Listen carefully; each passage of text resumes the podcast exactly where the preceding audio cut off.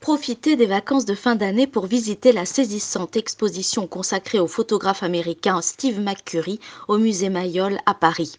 Qui n'a pas été marqué par le cliché de cette jeune afghane aux yeux verts dont le visage a été immortalisé lors d'une visite de Steve McCurry dans un camp de réfugiés au Pakistan en 1984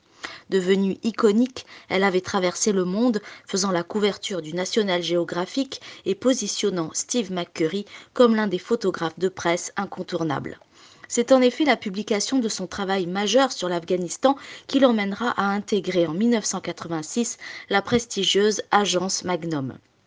L'exposition constitue la rétrospective la plus complète dédiée aux photographes américains. On peut y admirer ses photos les plus célèbres, réalisées tout au long de ses 40 ans de carrière, mais également ses clichés les plus récents et de nombreuses photos inédites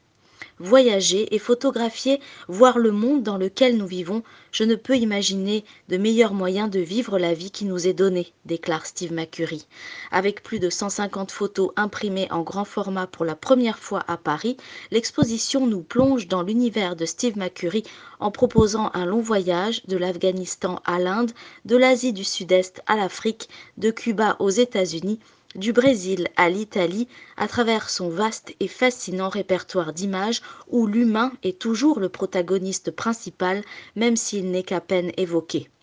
Conçue par la conservatrice Biba Giachetti, l'exposition s'attache également à montrer les spécificités du travail de McCurry qui se caractérise par des couleurs et un contraste très prononcé. Chaque cliché mis en valeur dans un espace épuré renferme un univers complexe d'expériences et d'émotions.